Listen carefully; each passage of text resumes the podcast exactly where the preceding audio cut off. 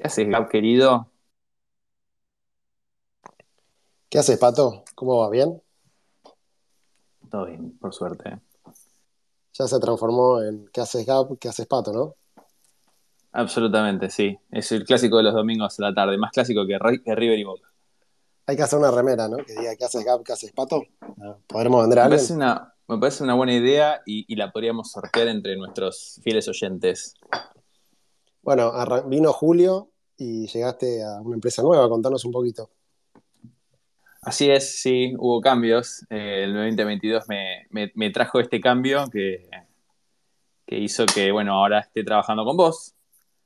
M- más trabajando, además del podcast, esté trabajando en, en Exactly. Así que, bueno, muy contento de sumarme a este equipazo. Vos sabés que esto fue un, un test, ¿no? Poder trabajar 12 meses juntos, si pasabas ese test, ahí venía la propuesta. ¿Y la pasé la pasé el test o sigo, sigo de prueba? No, ya, ya estás efectivo. Eh, el equipo de recursos humanos se va a comunicar con vos después de esta llamada. Bueno, muy bien. Muchas gracias. Bueno, estamos ahí esperando al señor Alex Bocara. Hoy tenemos un emprendedor de origen francés que increíblemente vive en Argentina. Ahora nos va a contar ¡Hola, su la! historia. O sea, impresionante. Eh, tiene una hija en Argentina, así que bueno, una historia bastante divertida y saliendo un poco de, de lo que venimos charlando en general. Eh, así que bueno, mucha expectativa por la charla. Bueno, me, me inquieta un poco que el Twitter de Alex está un poco inactivo. el último tweet es del 2015. Por las dudas, recordale que estamos acá esperándolo. Está, está acá, ¿eh? Ahí se... No es muy tuitero y bueno, aparte de vivir en Argentina no es fácil, así que no, no tiene tiempo para Twitter. Necesito preguntarle por qué, siendo francés, está viviendo en Argentina. Está entre nosotros, Alex, ¿eh? ahí lo, lo ves. Eh, no lo veo. Alex, si estás entre nosotros, danos una señal. Eh, fíjate que dice Alexandre, con una fotito. A ver. Acá está.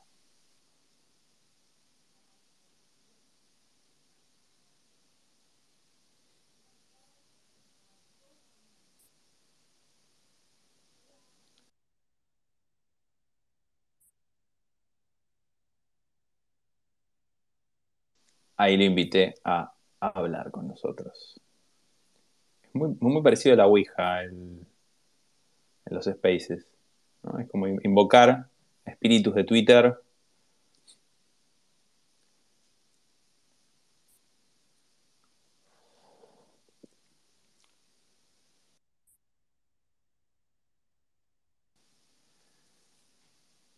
¿Estamos, ¿Estamos preparados para el viaje a Barcelona? Estamos preparados. Estoy llevando un cargamento de decenas de remeras, así que estoy viendo cómo Bien. hacer con eso. Muy bien, muy bien. Yo aproveché también hoy para sacar la valija grande, para meter más remeras y más cosas para llevar. Nos vamos a París. Ya que estamos hablando de Francia, de un emprendedor francés, nos vamos a ir a París a la Ethereum Community Conference para charlar un poquito sobre, sobre cositas DeFi. Ahí estoy hablando con, con Alex por línea privada. Esperemos que no esté desde la versión web de Twitter, porque siempre nos pasa lo mismo, pero bueno, ahí estoy, estoy dando las instrucciones. ¿Podés hablar con la gente de Twitter para que esto lo haga más, nos haga el trabajo más fácil? Ya mismo le mando un DM a Elon o a, a Parag para que me solucione este problema de, de los spaces a través de la- de- del browser.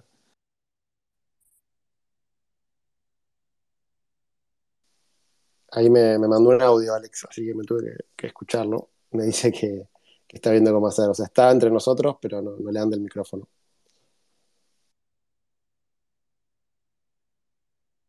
Spaces en vivo, señoras y señores. Esto es lo que pasa todos los domingos a la tarde. Creo que uno de cada dos Spaces tiene este Contanos, Pato, un poco hasta que llega Alex. Ahora el, el PNT ya es de, de Exactly, ¿no? Porque veníamos haciendo de las dos compañías. Así es. De- de- Contanos un poco que te sumaste esta semana, qué vas a hacer, qué, qué, onda.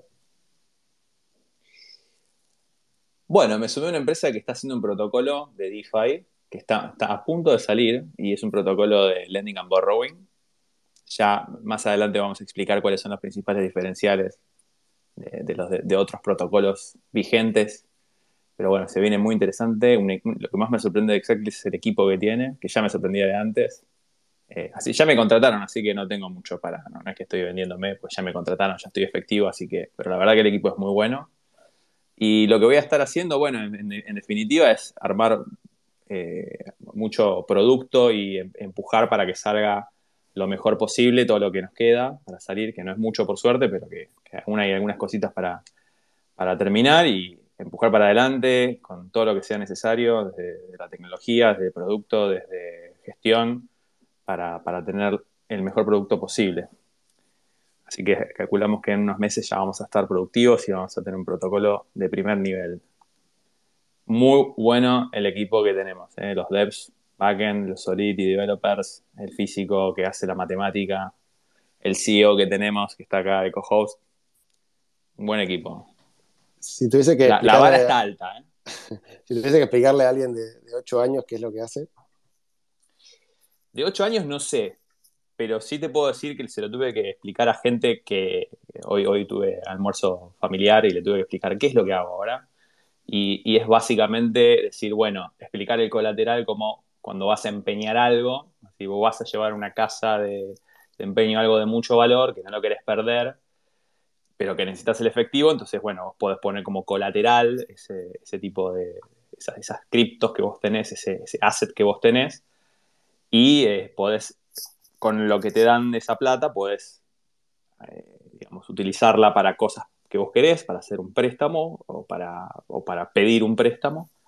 Eh, en definitiva es eso, ¿no? Es y todo obviamente descentralizado, transparente, con, con, la, garantía que te da de que está en, múltiples nodos y múltiples computadoras dispersas alrededor del mundo, que es incorrompible, que está con la seguridad de, la, criptografía y la matemática detrás de todo esto, eh, que es abierto y en definitiva, bueno, e, eso es en, resumen lo que hace. Es muy difícil explicarle a alguien que no sabe de, de, DeFi y mucho menos de informática cómo, cómo operan estas cosas. Pero algo parecido por ese palo, creo que más o menos me entendieron. Y si no, voy a ir puliendo el speech, lo voy a ir puliendo con el tiempo. Hay que pulir un poco más pero va, bien. Eh, bueno, ahí seguimos con Alex intentando conectarse, eh, así que bueno, podemos charlar de algo más. Pato, ¿qué, ¿cómo sigue la cuestión entonces? Que, ahí está, ahí está Alex, solicitó. Vamos a probarlo. Y vamos a charlar un poco con Alex. Después si querés la seguimos, Pato, en otro momento. Que... Dale, dale. Eh, ¿Estás ahí, Alex? Hola, hola chicos, ¿me escuchan ahora? Sí, ¿Cómo estás? Perfectamente. Disculpa, no, no, fue, fue tremendo. No sé, la, la UX de Twitter algunas veces no es, tan, no, es tan, no es tan intuitiva. ¿Cómo están? No te voy a permitir que hables mal de la UX. De menos, menos, no te lo vamos. Menos con mi engagement con, con, la app, ¿no? O sea, está claro que no, no, el problema soy yo y no Twitter. Sí, estaba un poco preocupado porque tu último tweet es del 2015. Dije, ok, ya pasaron muchos años, ocho años. Un poco mucho.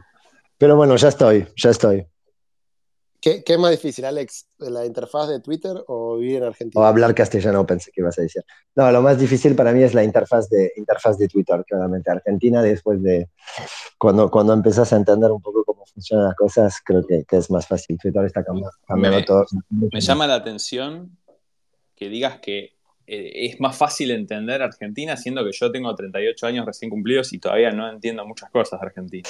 Bueno, pero Argentina, Argentina creo que, o sea, más allá, de, más allá de Argentina, lo difícil es entender cómo se mueven las cosas, ¿no? O sea, Argentina, yo siempre que estoy acá y que encuentro a alguien y que, bueno, con mi acento me dicen, ¿de dónde soy? Soy francés. Ah, pero ¿qué carajo haces acá? O sea, siempre es la, misma, la, misma, la, misma pregunta y en realidad Argentina, honestamente, chicos, más allá de que obviamente la inflación, la incertidumbre, el cortoplacismo, todas esas cosas, Estamos, estamos mucho mejores que en, que, en, algunos países donde por ahí es mucho más fácil planificar y forecastear las cosas porque hay menos eh, imprevisos, pero donde es mucho más aburrido, ¿no? Entonces, como que si, si, si, si aceptas que... De hecho, hay un concepto argentino que me parece brillante, que es el ya fue.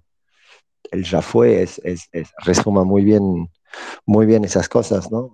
En, en, Francia, por ejemplo, de donde yo vengo, no, existe el, el, el ya fue el francés si no encuentra la solución o si no encuentra bien por qué, se va a quedar bloqueado 13 años. El argentino algunas veces te dice ya fue y, parte, de, parte de la solución es también entender que algunas veces no hay solución, ¿no? Ya fue, espectacular. Bueno, Alex, eh, arranquemos que estamos un poco atrasados y, bueno, acá el tiempo, el tiempo es oro. Eh, bueno, primero gracias por sumarte y Pato, contarles si querés de qué se trata este espacio y ya arrancamos. Dale, bueno, antes que nada, muchas gracias por sumarte. Vecino, es un vecino de oficina. tal cual, gracias a usted. Justo enfrente. Eh, bueno, lo que hacemos es tratar de hablar con emprendedores. ¿Podríamos decir que sos un emprendedor argentino casi? Sí, creo que sí, porque mis primeras experiencias de emprendimiento las hice acá 100%, así que podríamos. Bueno, bueno, podemos decir entonces que, tratamos de hacer todos los fines de semana este, y lo estamos logrando, lo estamos cumpliendo a rajatabla hace ya más de un año. Hablar con emprendedores argentinos, en tu caso, bueno, francés, pero con el corazón argentino. Y la idea es charlar un poquito de, de la de tu historia, ¿no? De tu carrera como emprendedor, de cómo, cómo, cómo fueron todos estos años emprendiendo, qué aprendizajes tenés, un poco que compartas tu historia, frustraciones, cosas, casos, casos de éxito. Y, bueno, Gab eh, y yo vamos a ir haciéndote algunas preguntas como para ir guiándote.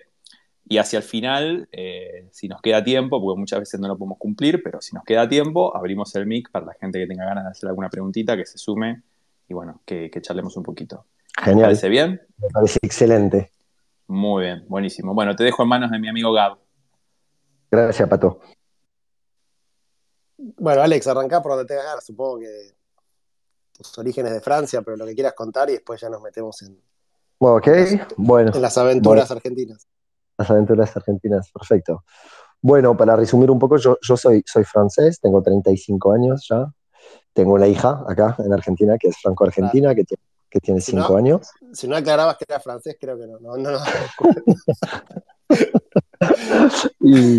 ¿En qué parte de Francia? ¿Sos de París o sos de dónde? ¿Qué parte de Francia? no, no, no, no, es lo mismo, claramente no es lo mismo. Eh, en Francia también existen diferencias entre la capital y las otras, otras ciudades. Yo, yo nací, en, nací en París, en realidad, sí, pero al, al año me fui en el sur de Francia, donde hay me quedé hasta los 17 años en un pueblito, realmente pueblito, al lado de, al lado de Montpellier, Marsella, por los que conocen un poco Francia.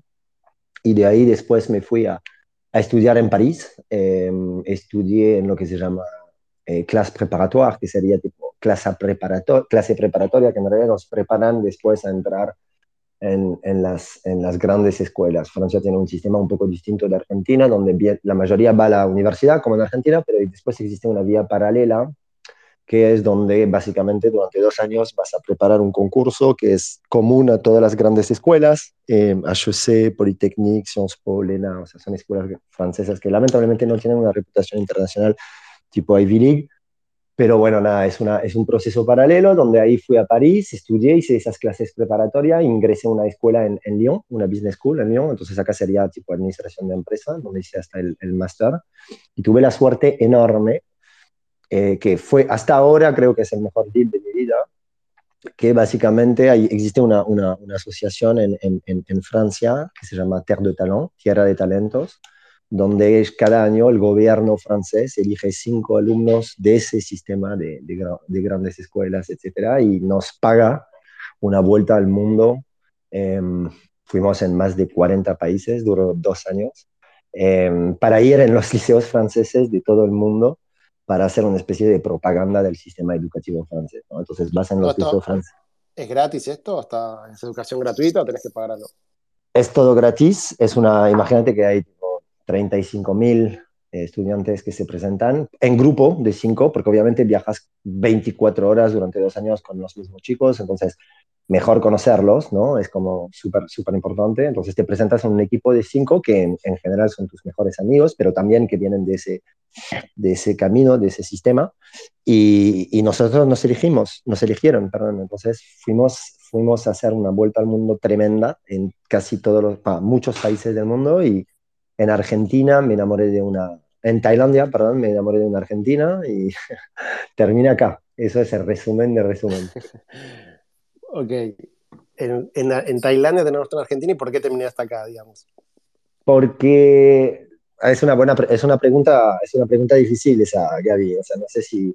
Para preguntas, preguntas fáciles tratamos de no hacer, así que vamos a hacer todas difíciles. Y más que vos sos amigo de la casa, así que van a ser si te tengo, si te tengo que Si te tengo que, contestar de manera cabalística, te diría termina en Argentina porque tenía que terminar en Argentina. Pero si te, si te intento de dar algo un poco más pragmático, te diría que en realidad me enamoré y después pasé por Argentina ella vino un año conmigo en Francia a vivir, no le gustó Francia, entonces a todos los que tienen el mito del primer mundo y el Europa y Europa, genial, genial. Ella después de siete meses me dijo, todo bien la Torre Eiffel, pero la, mala onda de los parisinos no es para mí, volvemos a Argentina. Yo Argentina... ¿Por qué, tienen tanta mala onda los parisinos? Es una buena pregunta, es una suma empírica de, de, muchos, de muchos eventos históricos que hacen que hay un gap hay un gap enorme entre la imagen que tiene el francés de él mismo y lo que logró hacer en la historia versus algunos amigos ingleses o alemanes. Y entonces eso genera una especie de... Es como si lo miras a nivel micro, es como alguien que tiene mucha pretensión, pero que después sus resultados son, no son tan buenos. Entonces hay dos maneras de solucionarlo. O se empieza a dudar de él y decir que estoy haciendo mal, o empieza a poner una cara de orto a todo. Yo creo que el Francia cayó, cayó en, en, en, en ese segundo en ese segundo escenario. Pero bueno, es un país hermoso, es un país hermoso con, con muchas cosas positivas, pero el francés está muy, muy, muy em, seguro de él, pretencioso y bueno, algunas veces hay algunos cambios societales que no, no, no logra enfrentar y entonces se nos pasa lo y, y, le da una especie de, de, bronca de todo lo que está en Francia, la comida, la moda, la manera de pensar, la manera de hablar. El idioma también es importante, era el idioma internacional hasta, hasta que el inglés vino a reemplazarlo, entonces se quedó con esa frustración y, obviamente cuando le empiezas a hablar en inglés en la calle, o, no te contesta directamente o te hace entender que lo molestas, ¿no? O sea, vos tenés lo mejor de un francés y lo mejor de un argentino, se podría decir. Ah, sería muy pretencioso, pero intento de, o sea, me, abrió bastante la cabeza salir de, de, de, Francia. Y, y, tengo orígenes de todo país, yo no soy el, eh, el, francés de la séptima generación francesa. soy una mezcla ya como que viene, viene, viene abriéndose a otras, otras cosas. Así que creo que, que Francia, hoy, por ejemplo, yo no me vería vivir en Francia. A, a, a, pesar de que realmente es un país increíble y tiene una cultura y una historia y, una, y, una literatura y acceso al arte increíble, pero no es una sociedad donde yo me veo vivir hoy, por ejemplo. Prefiero va a ser muy chocante para muchos, pero prefiero estar en Argentina. Contanos un poco, entonces, elegiste la aventura argentina y qué, hiciste acá desde que llegaste, digamos, hasta Quichenita, si quieres, una, una mini intro. Ok, yo en Francia, la única experiencia profesional que tenía era un, internship, una, una pasantía en, en, un VC, entonces estaba ya súper orientado al ecosistema digital y, y, entender un poco el ecosistema startup acá siempre desde chiquito con ese, ese, ese, bicho adentro de quiero emprender, quiero emprender, quiero emprender. Em, entonces cuando llegué a Argentina empecé a laburar ¿De con el gobierno. ¿De dónde venía ese bicho interno? ¿Tus papás qué hacían?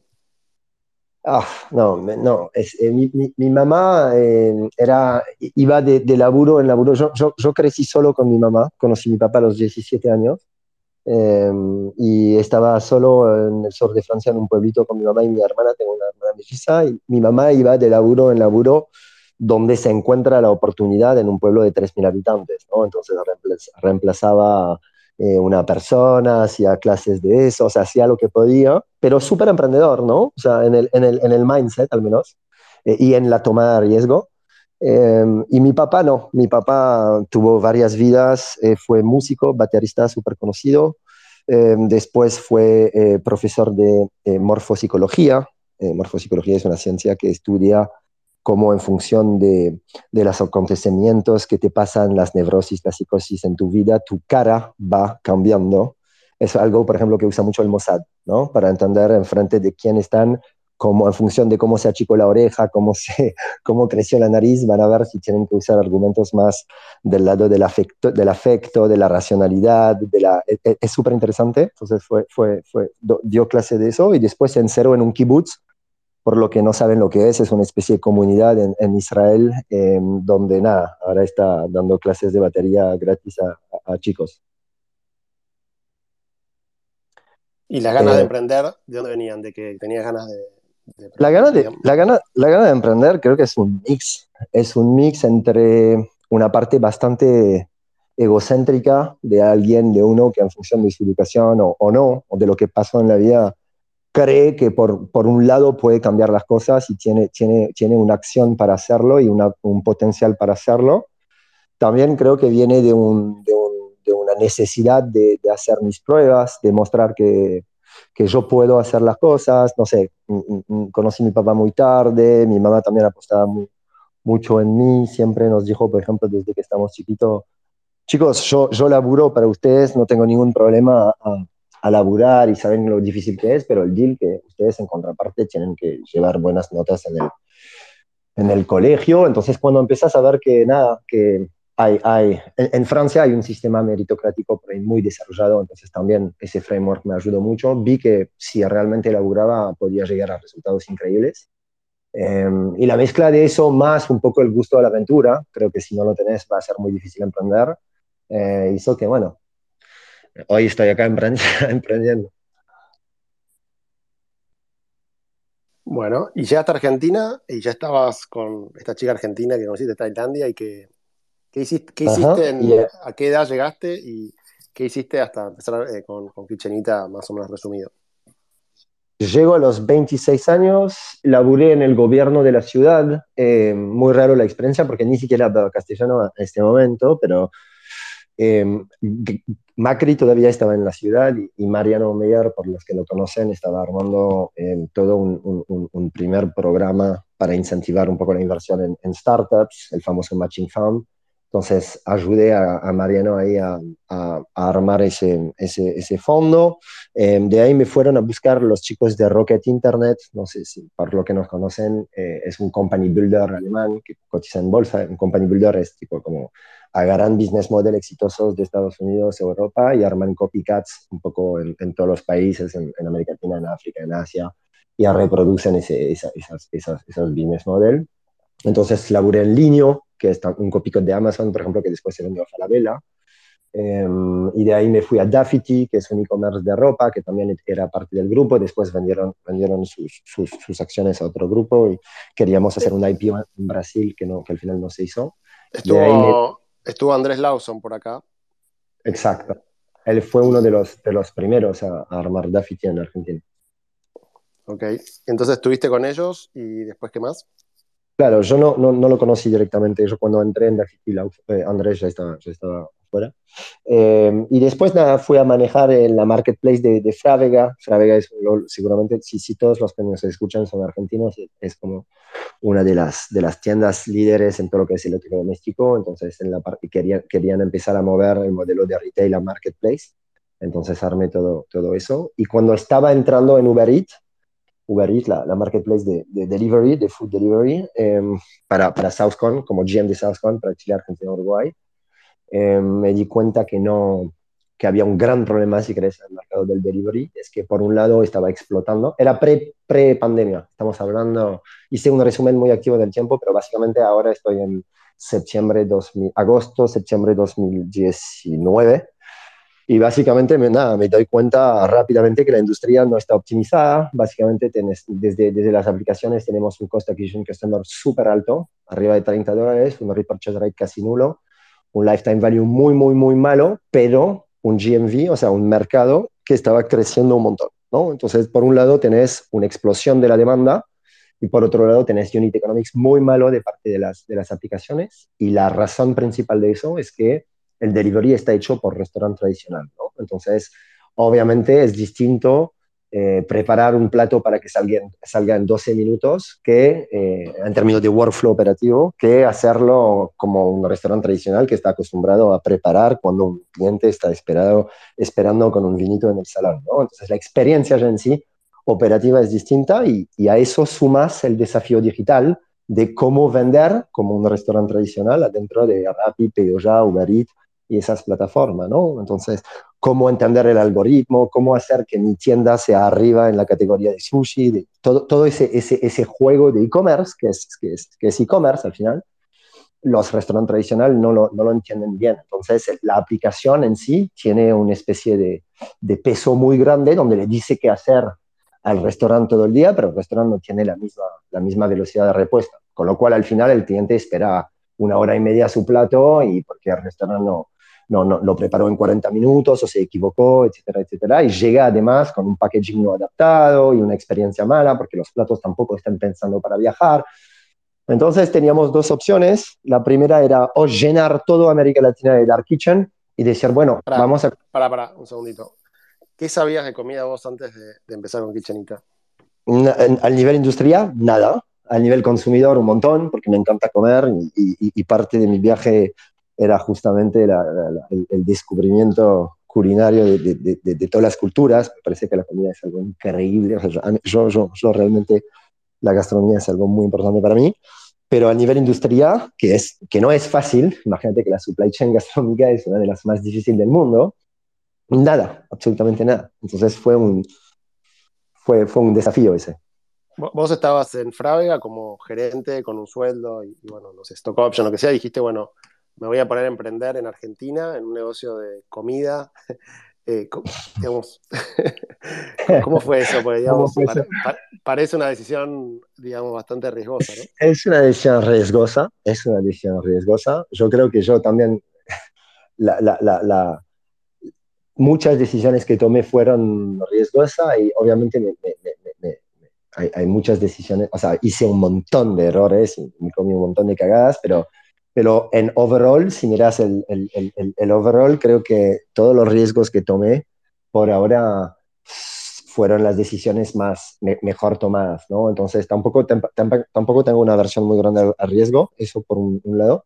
Y segundo, en realidad, si, si, si, si, si lo que estás viendo, si el problema que quieres solucionar, esa es mi opinión, ¿no? Pero si el problema que quieres solucionar realmente sentís que es algo necesitas un poco de market validation, de, proof of concept, mostrar que lo que tenés en la cabeza efectivamente eh, puede pasar a nivel mercado, ¿no? O sea, no es que salte de un mes al otro, obviamente averiguo un montón de cosas, pero una vez que tenés más o menos em, algunos, un sample chiquito que te está mostrando que tu idea o, la, la, solución que quieres proponer en el mercado podría funcionar, el salto, el salto obviamente sigue riesgoso, pero lo, lo, limitas un montón, ¿no? Entonces no es que renuncia a Frávega y dije, bueno, a partir de ahora voy a empezar un deck, voy a empezar, no. Hice en paralelo, antes de salir, un montón de averiguación de mercado y, hice, y hablé con, ya, ya, constituí un equipo, de lo cual, de hecho, uno es data scientist, entonces había un montón de, de métodos de scrapping para, para tener información masiva y, y poder ver si nuestros assumptions eh, y van a, ser, van a ser validadas por el mercado. Y una vez que tienes algo bastante que hace sentido, lo empiezas a, lo empiezas a, a comprobar con, con, algunos amigos emprendedores o con, o con, algunos VCs o angels que están acostumbrados a hacerte las preguntas, las famosas preguntas difíciles. Y entonces te ayuda a repensar y repensar y repensar hasta que llega un momento donde el proyecto sale casi solo. O sea, es más, si, si seguís laburando, si hubieras seguido laburando en, en Frávega con toda la información que había había ya averiguado del mercado, creo que el riesgo hubiera sido del lado de seguir en Frávega y no, no de lanzarme como, como emprendedor. Y, eso, efectivamente la plata es un, es un, tema, creo que todos tenemos, estamos confrontados a eso, entonces, más cuando tenés una, una hija y que, y que, no puedes parar un, un consumo al, al, que todos los meses cae, y, y ahí fue, fue, fue un mix entre, bueno, necesitamos una inversión, nosotros hicimos una inversión, cerramos la primera inversión en febrero de 2020, justo antes del COVID, una, una pre-seed round, si quieren, levantamos 500 mil dólares en ese momento. Y, y, y, nada, y, a partir de ahí te empiezas a pagar algo y, empiezas a seguir, pero creo que el estrés de, de, de, de, no poder llegar a fin de mes también, no digo que es 100% sano, pero digo que también es parte del, es parte de, de, lo que hace que tu emprendimiento va a tener, va a tener realmente una velocidad y, y una, una, una, ejecución muy, muy accurate, porque estás 100% metido ahí, ¿no? No tenés otra. En el plan original de Kitchenita, me, me acuerdo cuando me lo contaste y bueno, lo, lo charlamos, versus lo que hay hoy. eh, contanos esa historia de pivot, porque conozco pocos casos de, de de la cantidad de pivots que hicieron sobre el mismo tema. O sea, no es que pasaron a otra industria, nada. Fueron pivoteando, pivoteando y, y hoy están en un montón de países y levantaron bastante capital. Pero contanos un poco la idea original y cómo esa idea fue mutando a lo que es hoy. Ok, la idea original era justamente era un mix entre smart cities y food delivery. Era como, bueno, los restaurantes están con su cocina, están con sus procesos y, va a ser muy difícil entrar en la cocina y explicarlo que para el delivery es una unidad de negocio distinta y hay que cambiar los procesos porque no lo vas a, no lo van a lograr, no lo vas a lograr y es poco scalable, ¿no? Tenés que ir en cada uno de los restaurantes, explicar lo que hay que hacer. Entonces pensamos, no lo inventamos tampoco nosotros, hay una tendencia mundial que se llama Dark Kitchens, por lo que no saben lo que es, básicamente es como el WeWork de la cocina. ¿no? Entonces imagínense un hub de 10, 20, 30, hay algunos países donde hay 40 cocinas en un solo lugar, cada cocina tiene una puertita, se llaman Dark Kitchen porque son cocinas cerradas, ocultas, y el restaurante prepara los platos solo para delivery. Entonces, imagínense un container, de hecho la mayoría de las, Dark Kitchen en América Latina son containers. Imagínense un container donde lo alquilas al mes y le decís al restaurante, no sé, un, Don Julio, por ejemplo, voy a tomar un, un, ejemplo que, que todos, va, que la mayoría conocen, Don Julio, la parrilla muy, muy rica. Él claramente no quiere que su restaurante se llene de rápido y de pedido ya y tampoco tiene un proceso hecho para, para, para, para, despachar rápido. Entonces le alquilas seis Dark Kitchen en todo Buenos Aires. Entonces le decís, te voy a poner una en Puerto Madero, te voy a poner una en Recoleta, una en, no sé, Villa Crespo, etcétera. Y vas a poder alcanzar un market size mucho más grande, porque de repente estás en todas las locations. Entonces no es que solo mandas a los clientes de Palermo.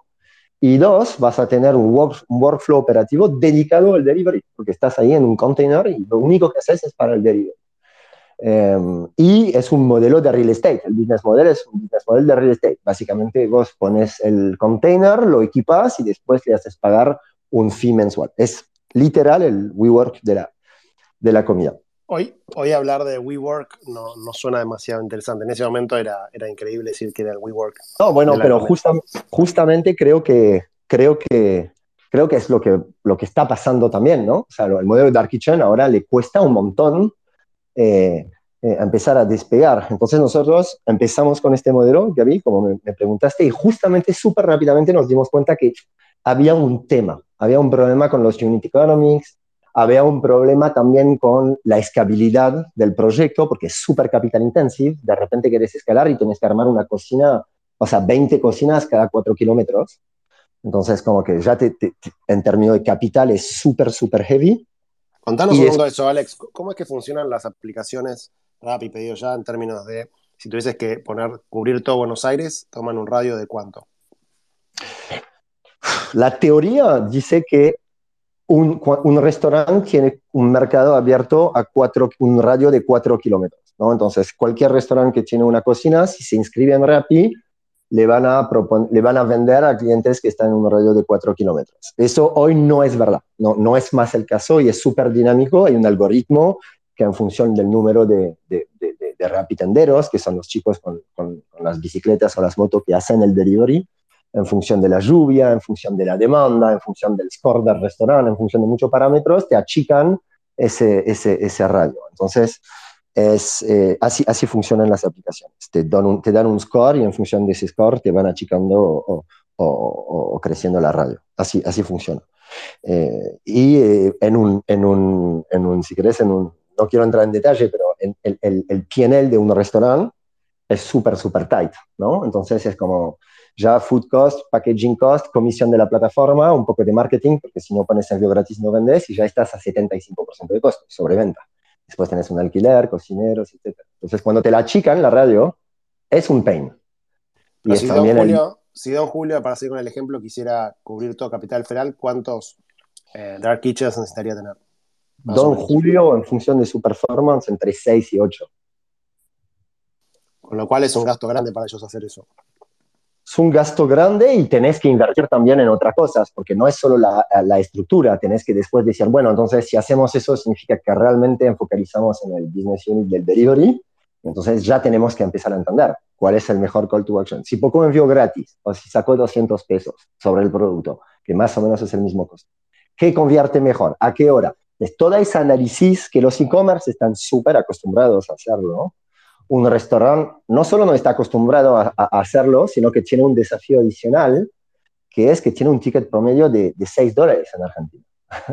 Entonces, un envío gratis está ya 20% de marketing cost. Entonces, cualquier acciones marketing que hacen los restaurantes en Rappi, Ya, tiene un peso en porcentaje muy, muy, muy alto. Entonces, no, no la puedes pifiar mucho. Bueno, eso es justamente lo que nosotros ahora nos dedicamos. Es entender cómo optimizar, porque es un PNL súper, súper, súper light, súper tight, donde tenés muy poca margen al final en términos de vida. Cómo optimizas tanto a nivel food cost, a nivel procesos, a nivel operativo, pero también a nivel marketing, más que todo a nivel marketing, cómo optimizas tus ventas digitales en, los canales que, que, existen. Y hace dos años, ahora un poco menos, un año y medio, que nos dedicamos solo a eso. O sea, la idea de ustedes primero era comprar espacios en distintos lugares de la capital federal, armar estas eh, cocinas gigantes, kitchens. kitchens, y alquilar los espacios a las cocinas, a los Don Julios, para que ellos pongan sus cocinas y ahí pasó algo con el tema de la instalación de gas, o un, cosa así que parece trivial, pero si quieres contar un poco con, qué te, con qué te chocaste en lo que decía el business plan versus la realidad. No, bueno, ahí es donde empezás, en, en, en, mi caso, que es un error, fue, fue, claramente un error, a ponerte en dos industrias que no conoces.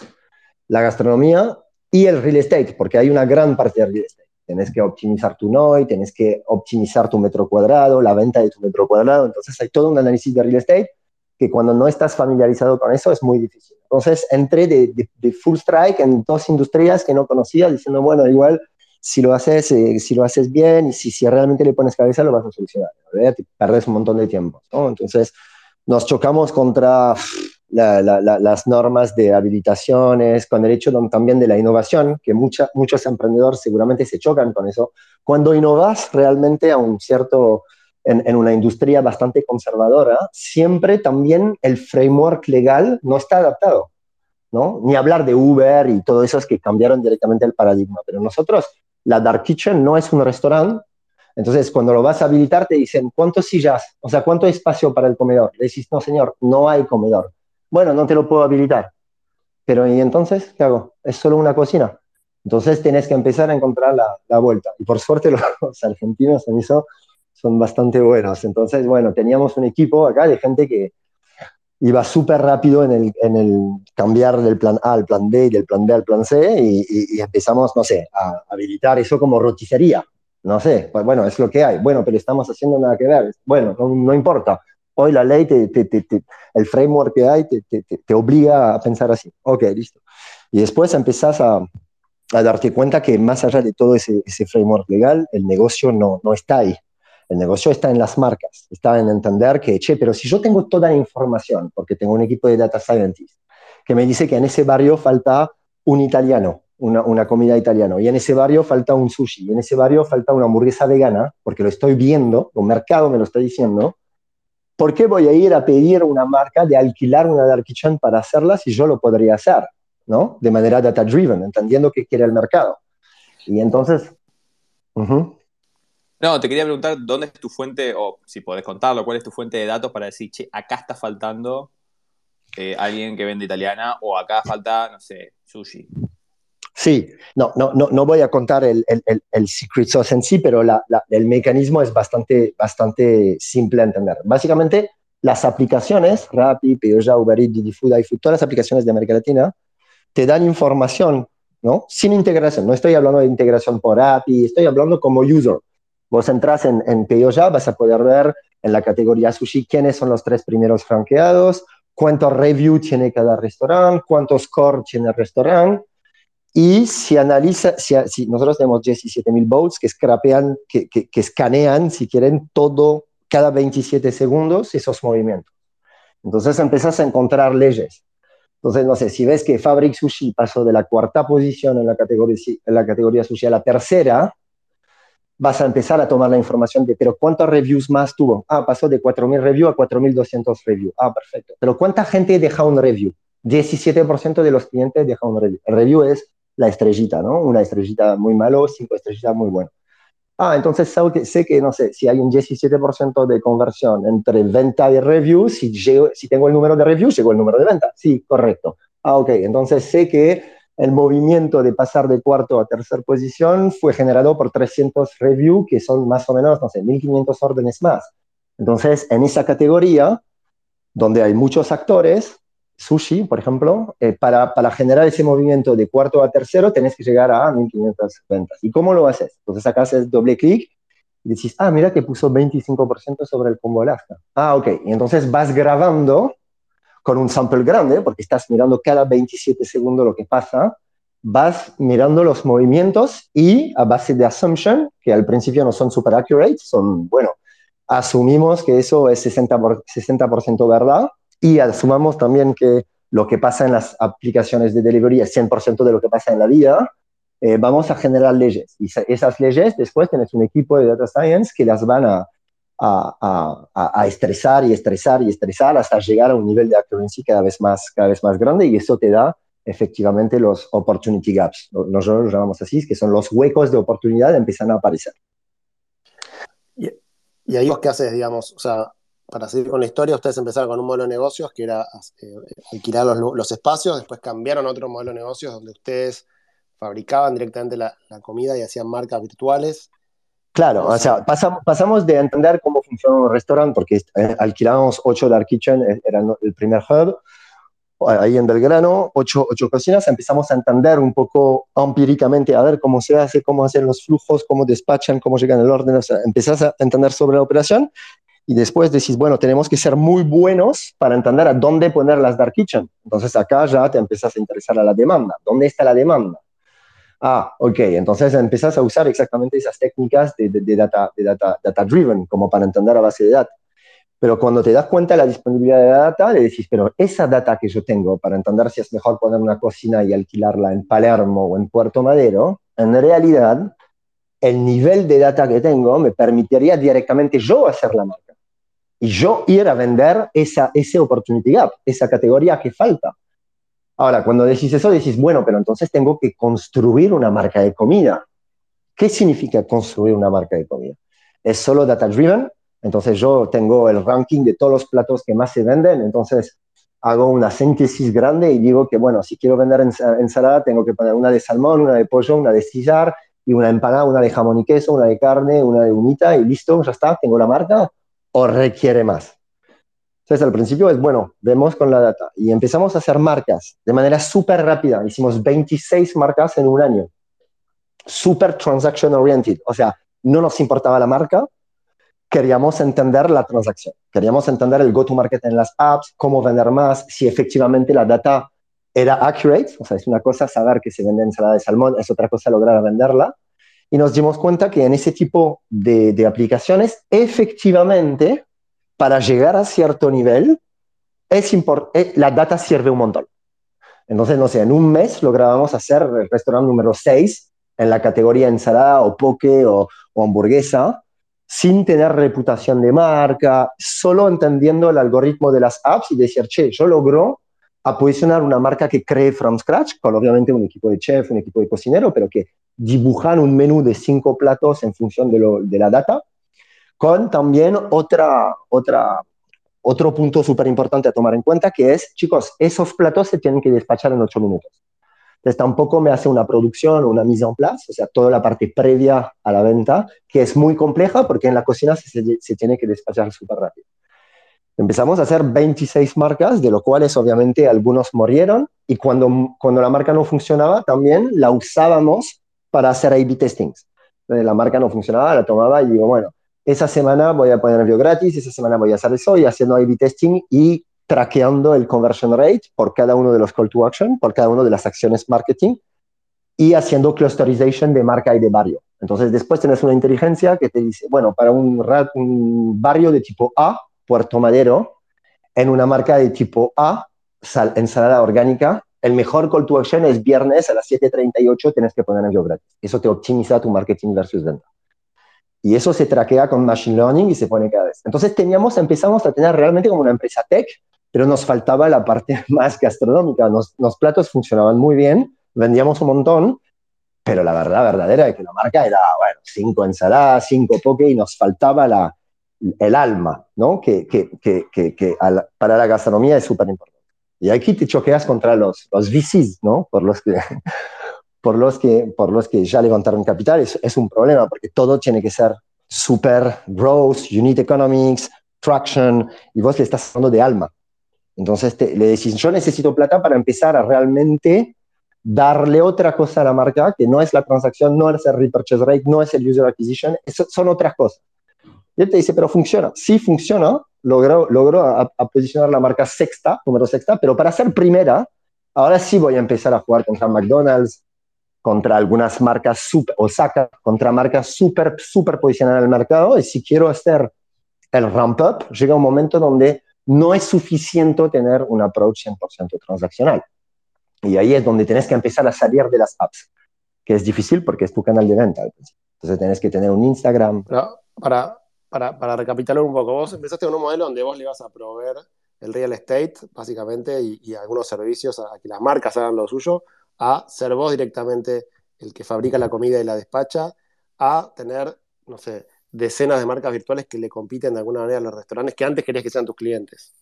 Exactamente, exactamente. Y operando en Dark Kitchen. Operando en Dark Kitchen. O sea, básicamente la, es, como que WeWork eh, empezó ofreciendo los espacios de alquiler y de repente ellos mismos alquilaban a ellos mismos y competían contra las empresas. Sería, sería un poco más eh, difícil en el caso de, Uber. Nosotros la ventaja de hacerlo era que el canal de venta era súper, súper, eh, no era atomizado, era entender cómo funciona Rappi y ya.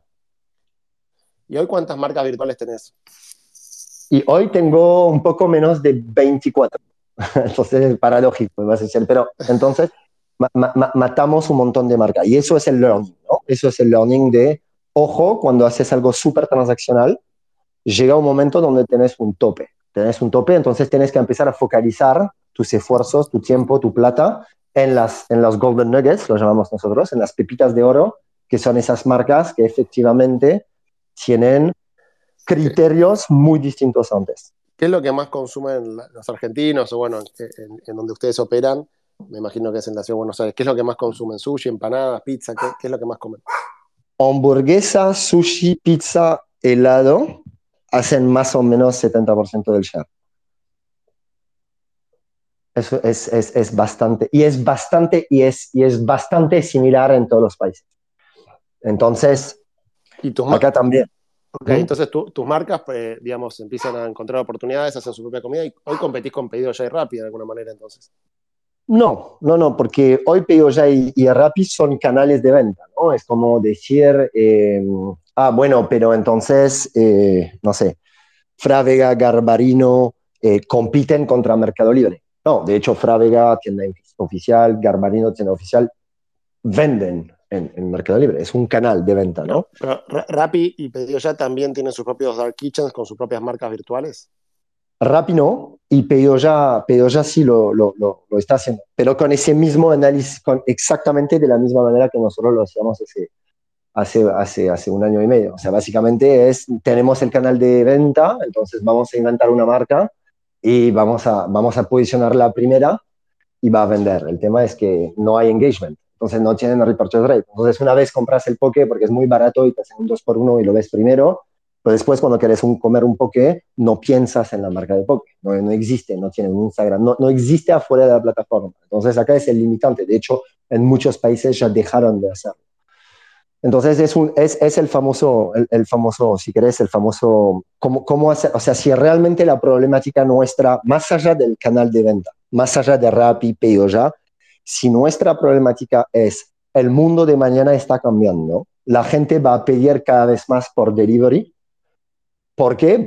primero ya porque está pasando y es un hecho, y dos, porque si realmente puedo recibir una milanesa en 12 minutos en mi casa al mismo costo que si voy a comprar la nalga, el pan rallado, el aceite en mi casa y la cocino, ¿por qué voy a seguir em, cocinando? Obviamente hay un clúster de gente que le encanta cocinar y va a seguir cocinando, pero si miras, si querés, la, hoy en día la industria de la, comida, de comer, del hecho de comer, se divide en tres clústeres.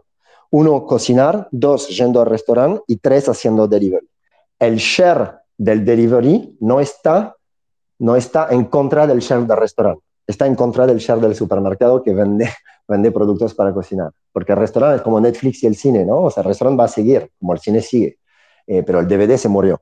Entonces el DVD es más nosotros ir a comprando productos en el supermercado directamente.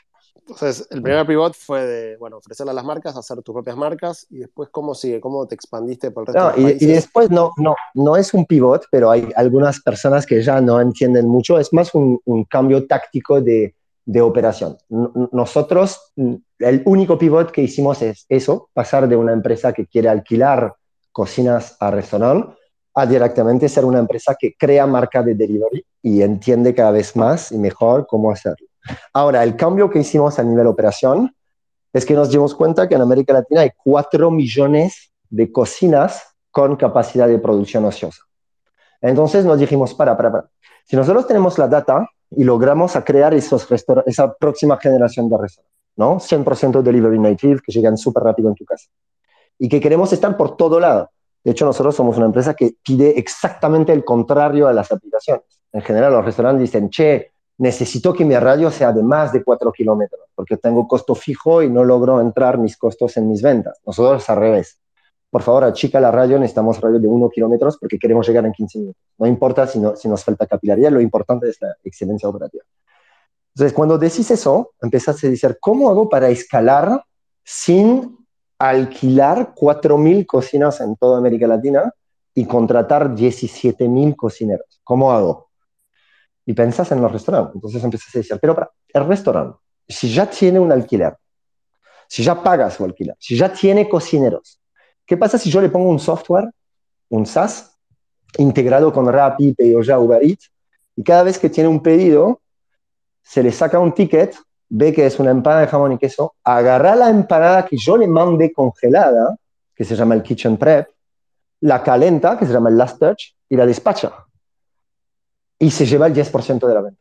En un modelo win-win donde nosotros hacemos las marcas y armamos los kitchen prep, con lo cual en cada ciudad, hoy estamos en, bueno, en Argentina estamos en Buenos Aires, Córdoba, Rosario, Mar del Plata, en Santiago de Chile, en Chile, en Madrid, en Bogotá, en, en México. En cada una de esas ciudades tenemos un centro de producción, bastante chiquito de hecho, porque además tercerizamos un montón de kitchen prep en función de nuestras recetas. Acá es un desafío inmenso, acá es un desafío de supply chain y acá es donde hoy en día estamos hablando y, y mejorando las cosas. ¿no? ¿Cómo hacer para que la calidad de mis productos vayan con una escalabilidad de mi proyecto? ¿no? Entonces Ah, es un, un- un segundo, entonces, para entender un poco más, de la idea original de alquilar los espacios para que Don Julio ponga sus eh, siete dark kitchens en Ciudad de Buenos Aires, ahora en realidad lo que decís es no.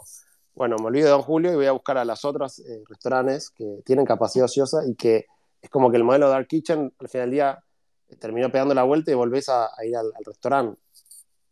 Sí, pero, pero, pero es una manera de operar, si querés. No es un cambio de business model, no es un cambio de, no es un cambio de, de, de misión. O sea, nosotros seguimos construyendo la, la, la, la nueva generación de restaurante. En vez de alquilar cocinas y operarla, vamos a usar cocinas de restaurante que tienen, un, que tienen una capacidad de producción ociosa. Entonces puede parecer como un pivot, pero no lo es en realidad.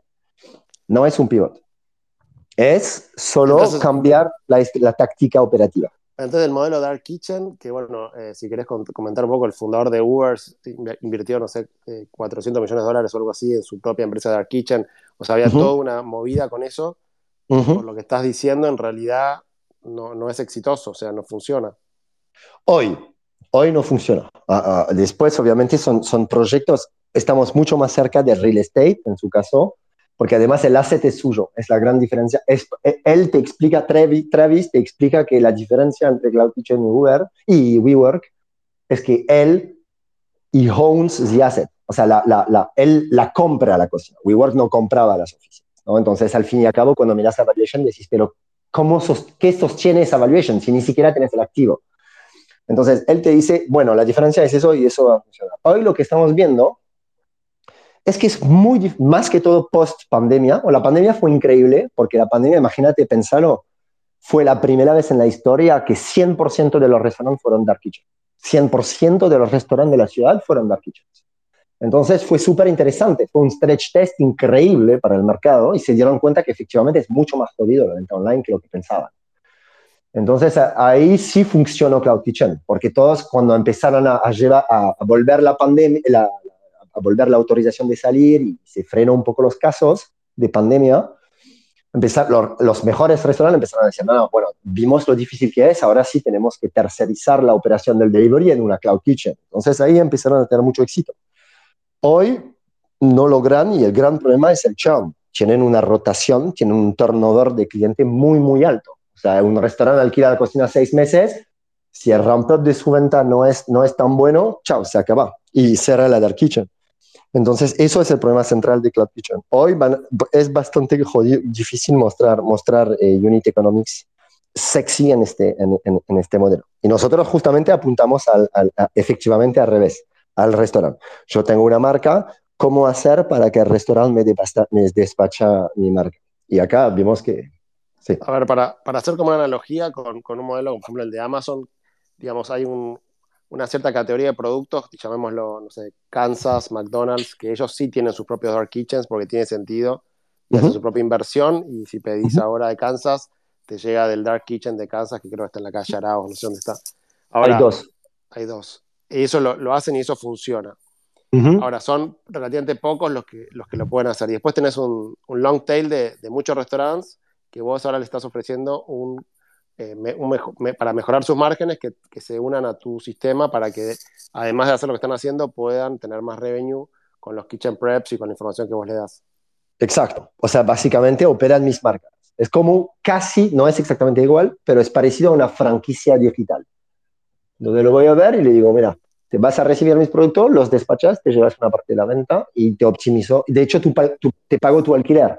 Hoy nuestro average, nuestro promedio de revenue para el restaurante en todo la TAM es 900 dólares por mes. Se llevan 900 dólares por mes gracias a la venta. Y es más o menos el average de un alquiler. Entonces, si querés, la promesa nuestra es, no es que te vas a hacer millonario, no te estoy diciendo, che, este negocio eh, es una franquicia para que seas millonario. Si quieres ser millonario, tienes que franquiciar 20 de tu restaurante y si sos una cadena lo puedes hacer pero al menos tu costo fijo, que es tu angustia más grande, porque un restaurante tiene mucho costo variable y los, costos fijos en función de su venta, si, si supera un alquiler de un restaurante, si supera el 10% de su venta, su costo ya está en el rojo. Entonces lo ayudamos a amortizar ese costo fijo, básicamente despachando nuestros, nuestros productos. Y esto, digamos, vos para hacer esto levantaste capital y hoy dónde, en qué etapa estás del digamos, del proyecto? ¿Ya lo validaste en, varias ciudades? ¿Cuánta gente trabaja en Kitchenita? ¿Cómo, mm, cómo esto? Levantamos, levantamos, nosotros teníamos varios capítulos. El primer capítulo de Kitchenita fue aprender a crear una marca. Más allá de la data, aprender la supply chain, aprender a entender cómo se hace un kitchen prep, cómo pasas de una receta a una transformación en kitchen prep, qué pones abajo vacío, congelado, fresco, seco, cómo haces todo eso, que fue un año de aprendizaje. Y seguimos aprendiendo, pero un año muy fuerte. Después eh, y ahora estamos en la, expansión geográfica. y ahí es donde levantamos, levantamos efectivamente una ronda, una ronda SID, un poco más grande que la primera. Y ahí estamos en una etapa donde estamos expansión en dos países que son súper importantes para el delivery. Uno es Colombia, porque tiene la tasa de penetración de delivery más grande de América Latina, es el headquarter de Rappi, y está donde hay algunos competidores fuertes que están, entonces vamos ahí y México, obviamente, que es un mercado súper importante para cualquier emprendedor en, en, en Latam, ¿no? Hoy en total, corporate, o sea, sin contar algunos eh, operarios o cocineros de los centros de producción, solo corporate estamos alrededor de 100 personas en todos los países, en, en Chile, en Argentina, en Colombia y en, y en México para Latam.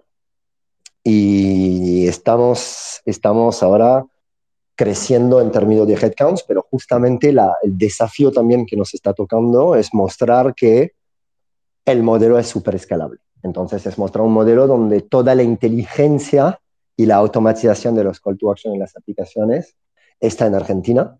Entonces tenemos un equipo global en Argentina que prepara la automatización en Rappi, en Peorja, en iFood, en Didi Food, todas las plataformas de toda la TAM.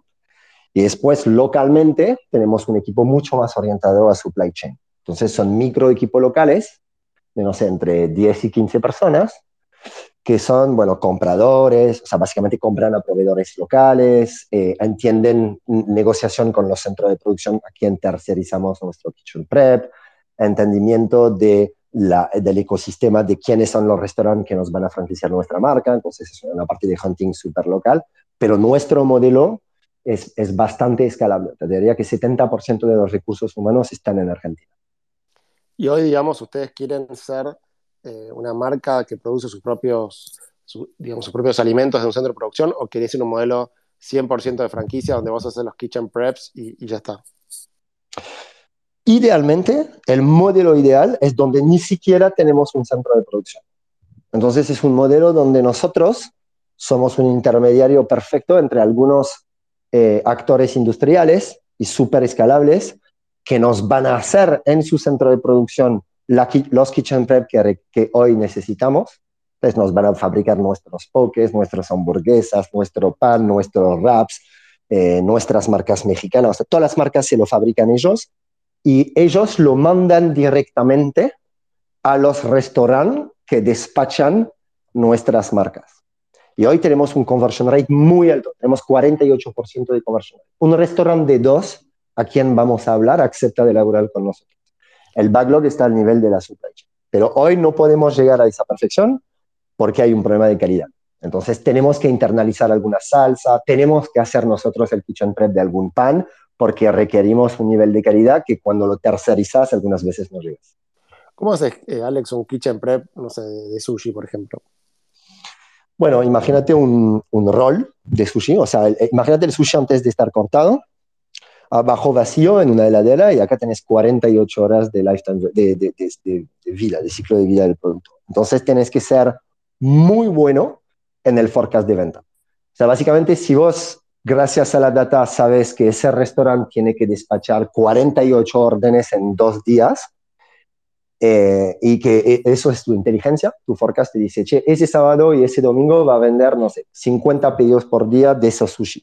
En, ese breakdown, o sea, 10 eh, pedidos del sushi de Alaska, 10 pedidos del sushi ese, ese, ese, tienes que hacerlo por plato. Y le mandas esos kitchen prep al operador y la pifiaste un poco en el forecast, es un scrap, o sea, es un desperdicio para, para ti y es, y es un food cost. Y entonces te aumenta el food cost. Entonces, el, acá lo que nosotros, el esfuerzo que nosotros hacemos es justamente en el monitoring de esos KPI y de esos indicadores. O sea, como no podemos controlar la operación, no podemos controlar cómo despacha el restaurante, porque no estamos en su cocina, sí podemos entender qué está pasando porque son ventas, ventas online, entonces todo es traqueable. Entonces yo si el restaurante tiene que tener un promedio de 4.3 estrellas y empieza a tener 3.9, ya tengo una alerta y puedo ver y puedo ir y decirle, mira, si no estás conforme con el nivel de operación que necesitamos, vamos a dar a tu vecino.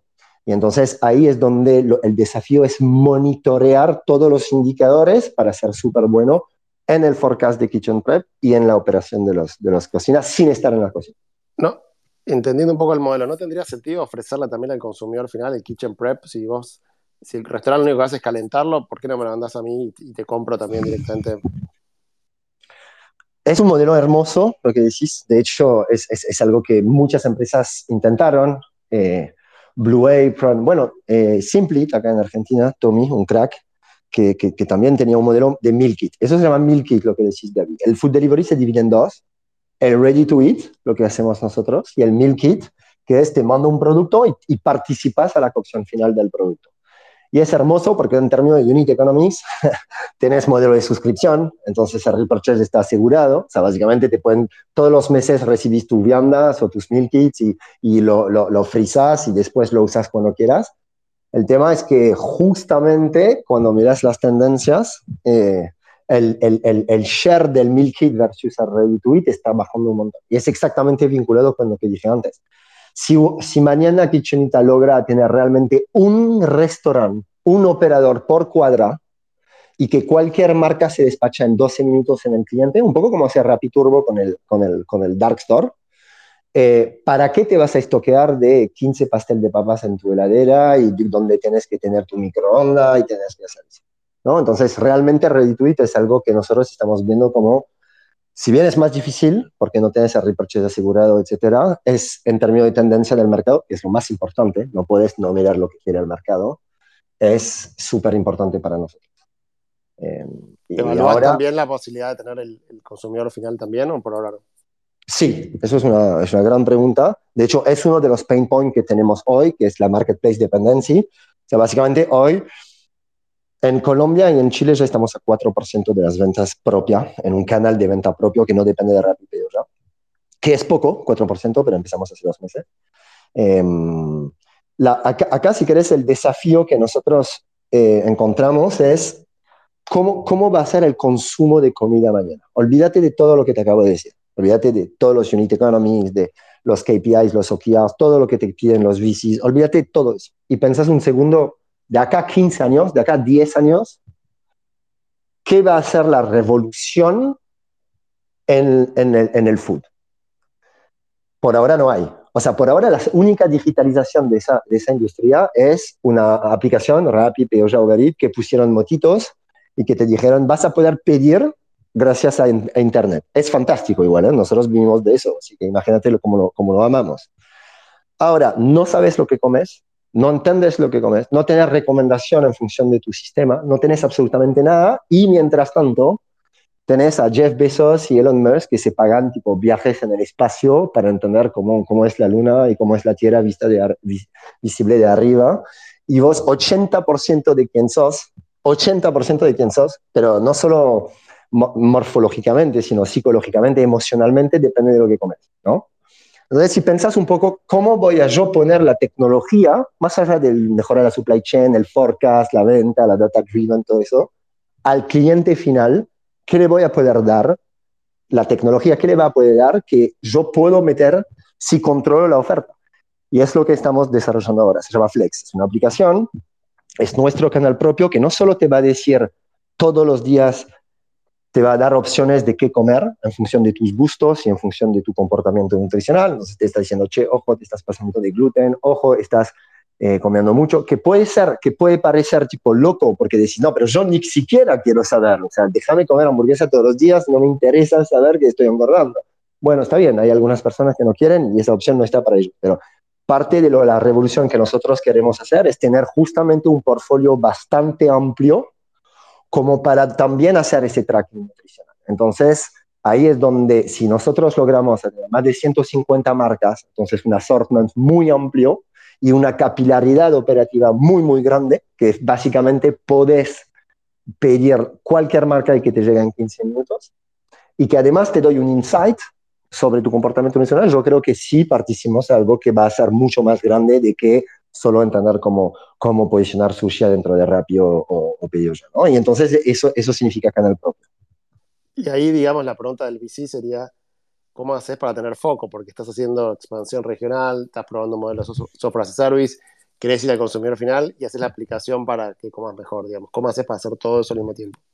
Es que es lo mismo. Eso, eso es lo que, eso es lo que, eso es lo más increíble. O sea, si vos logras a realmente entender qué significa crear una marca, una buena marca, tanto a nivel tecnológico y go-to-market de las aplicaciones, de entendimiento del algoritmo, que también de experiencia, cómo viaja, qué packaging usar, cómo hacer que ese alimento se conserva mejor, en qué tipo de packaging. Después, cuando, cuando aplicas eso a las distintas categorías, te volvés a hacer la referencia, que hoy no existe ese paradigma. Hoy no existe. Hoy nosotros lo que, estamos buscando, y que lo haces con una marca o que lo haces con 10 marcas, es el mismo esfuerzo. O lo que quiero decir es que el esfuerzo marginal no es mucho más grande. Es nosotros queremos que kitchenita sea, eh, que delivery, la palabra delivery sea asociada con kitchenita, ¿no? Entonces, casi que es, no importa la marca. O sea, ¿qué, qué, qué vende kitchenita de ramen? ¿Qué vende kitchenita de sushi? ¿Qué vende kitchenita de bao? ¿Y cómo logras eso? Logras eso, obviamente, si la comida es rica, pero también si efectivamente llegas en 15 minutos de toda la, la, gente, que es el driver de delivery número uno. Entonces, el único foco es entender obviamente cómo hacer la marca, pero eso es súper data driven y súper scalable. Y dos, tener mucha capilaridad. Entonces, nuestro único foco es buscar operadores todo el día.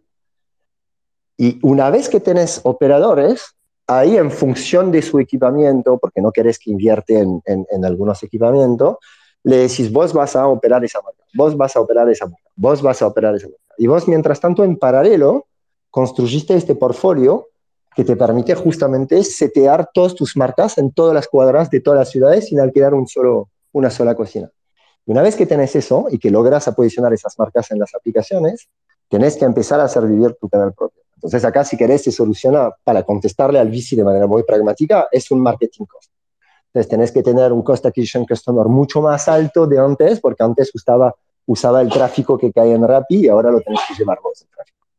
Porque entonces tienes un marketing más alto. Pero el esfuerzo no es que, uy, pero entonces ahora tenemos que hacer una app y no, uy, y ahora tenemos, o sea, es la operación, operación, operación, buscar operador, ser cada vez mejor en nuestras marcas y de ahí ya, si querés, la, aplicación es, es, un, es, un, es, una herramienta, no es un foco, no es un desfoco de negocio. Entonces, igual te estaba, te estaba preguntando nomás, no, no, soy VC por ahora, así que me, gusta, me gusta, el, me gusta el plan. No, creo que no, no, voy a hacer nunca porque es muy aburrido. Pero, pero la verdad que está, está buenísimo. Y, nada, la verdad que te felicito porque se nota que tienes mucha pasión y te interesa mucho eh, el problema que querés resolver. Gracias. Eh, ¿Cuántos pedidos hacen, por ejemplo, en Argentina hoy, un domingo? A tener una idea más o menos, que, ¿qué market share tienen acá?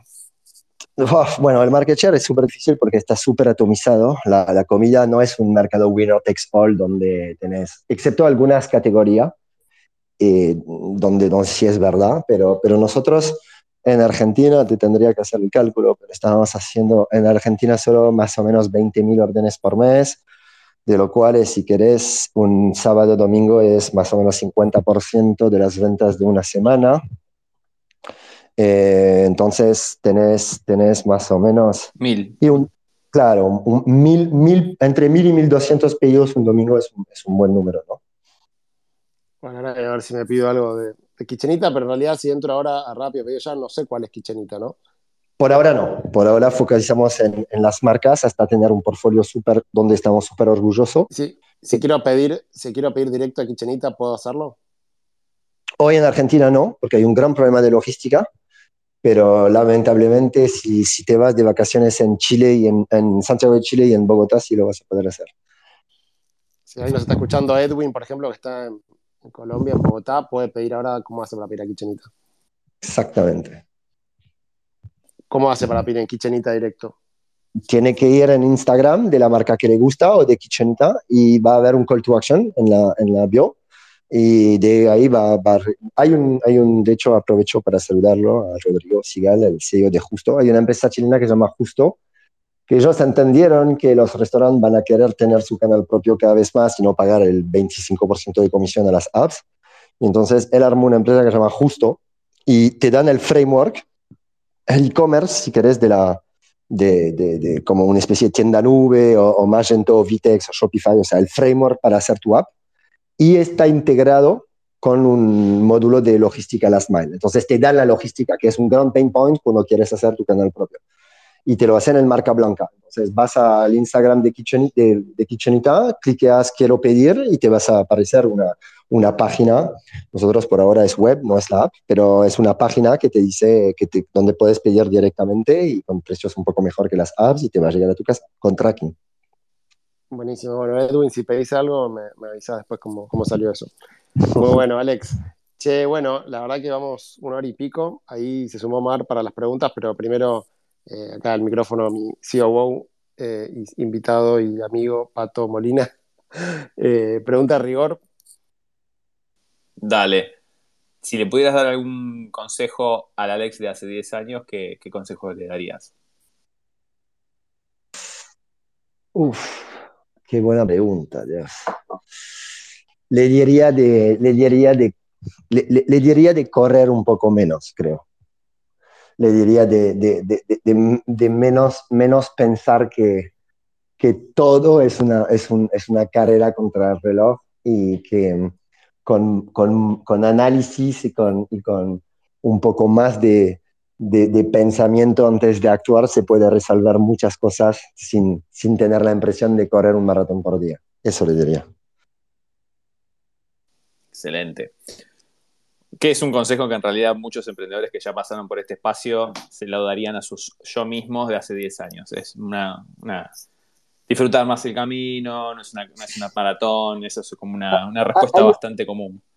Hay una que, que di hace poco en, en, en un, una persona mucho más joven que yo, eh, que me preguntaba que me preguntaba su plan y tenía una idea y me contaba cómo lo quería hacer y cómo lo quería hacer. Y yo, yo creo que hay algo que los emprendedores jóvenes, estoy hablando, porque yo creo que es, una, es, es más una falta de experiencia que una falta de, de, potencial o ese tipo de cosas, pero hay muchos em, em, emprendedores que empiezan con algo y no lo confrontan enseguida al mercado.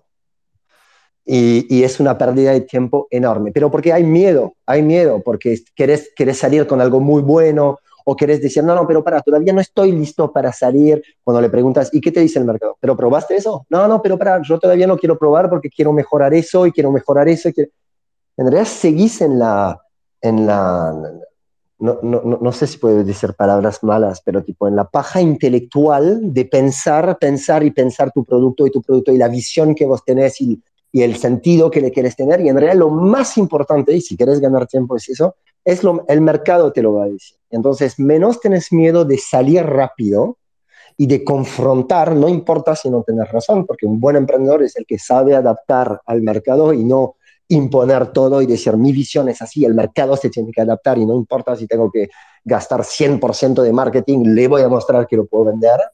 Eh, no, hay que escuchar lo antes posible al mercado. Eso yo creo que es algo que también me hubiera dicho hace, hace 10 años. Ahora lo hacemos cada, cada, cada cosa. Cada cosa que hacemos es market proof.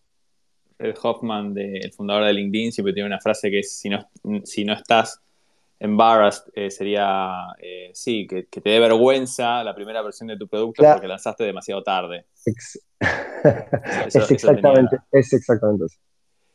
y además, además el, marketing es un, en realidad lo que hace es acelerar el conocimiento de, un producto o servicio a la gente, pero no, lo no le hace que le guste. exactamente. Exactamente. Más que uno gaste plata en marketing, si el producto es malo, exactamente. no lo va a solucionar. Bueno, exactamente. Nosotros tenemos esa esa, esa, esa visión que el, el, el, el, CAC, o sea, sí hay que pagar para adquirir un cliente, pero el repurchase tendría que ser orgánico. En una visión, en una visión totalmente ideal, ¿no? O sea, que la calidad de tu producto y el market fit de tu producto asegure el repurchase, y pero que sí, ok, pagas un marketing para extender y que la gente te conozca. Agrego acá una pregunta que la voy a llamar de rigor 2, que es que cuando estás entrevistando gente ahora para ampliar el equipo de Kitchenita, ¿Cuál es la pregunta que le haces a las personas que si la contestan mal, bueno, es medio deal breaker? Ah. La verdad que yo hoy en día estoy en, muchas, muchas, no sé si está bien, porque ya sé la, importancia de la importancia de las aspiraciones, de los soft skills, etcétera, pero hoy estamos, Gaby, para ser sincero, hoy estamos en un momento donde necesitamos tanto know-how técnico, tanto en supply chain que en ingeniería de etcétera, que mis preguntas son muchos business case. Pero si yo te tendría que, que, que, resumir esa, esa pregunta, es, no, yo creo que hoy, y perdón si soy muy eh, prosaico, pero es cuando le digo, cuando le digo, ¿qué, ¿qué buscas en Kitchenita? ¿Qué venís a buscar en Kitchenita? porque yo hoy no estoy en una situación donde si hay una grande compañía que te viene que te multiplica el sueldo por dos y que te da eso y te da eso, porque además la generación que se viene quiere muchísimos beneficios y las empresas grandes los entendieron, entonces es cada vez más difícil luchar contra ellas. Y si uno de los drivers no es busco sentido, busco aprender, emprender, busco una empresa donde lo que voy a hacer tiene impacto, eh, eh, y, que, realmente voy a, a tener una, una, una, empresa multidisciplinaria donde hay mucha comunicación, una cultura fuerte, mm, y que me dice, no, lo que yo busco es que la oficina sea súper copada, y no tanto porque igual voy a ir solo una vez por semana y tener sushi gratis, y que no me habla de ese tipo de driver, eso en general es deal breaker. Cuando me encanta, me encanta, me encanta el, el, el candidato intentó de hacerlo llegar hasta que me diga eso, y cuando no lo dice, a pesar de todo, es bueno, casi, pero no. Está muy bien.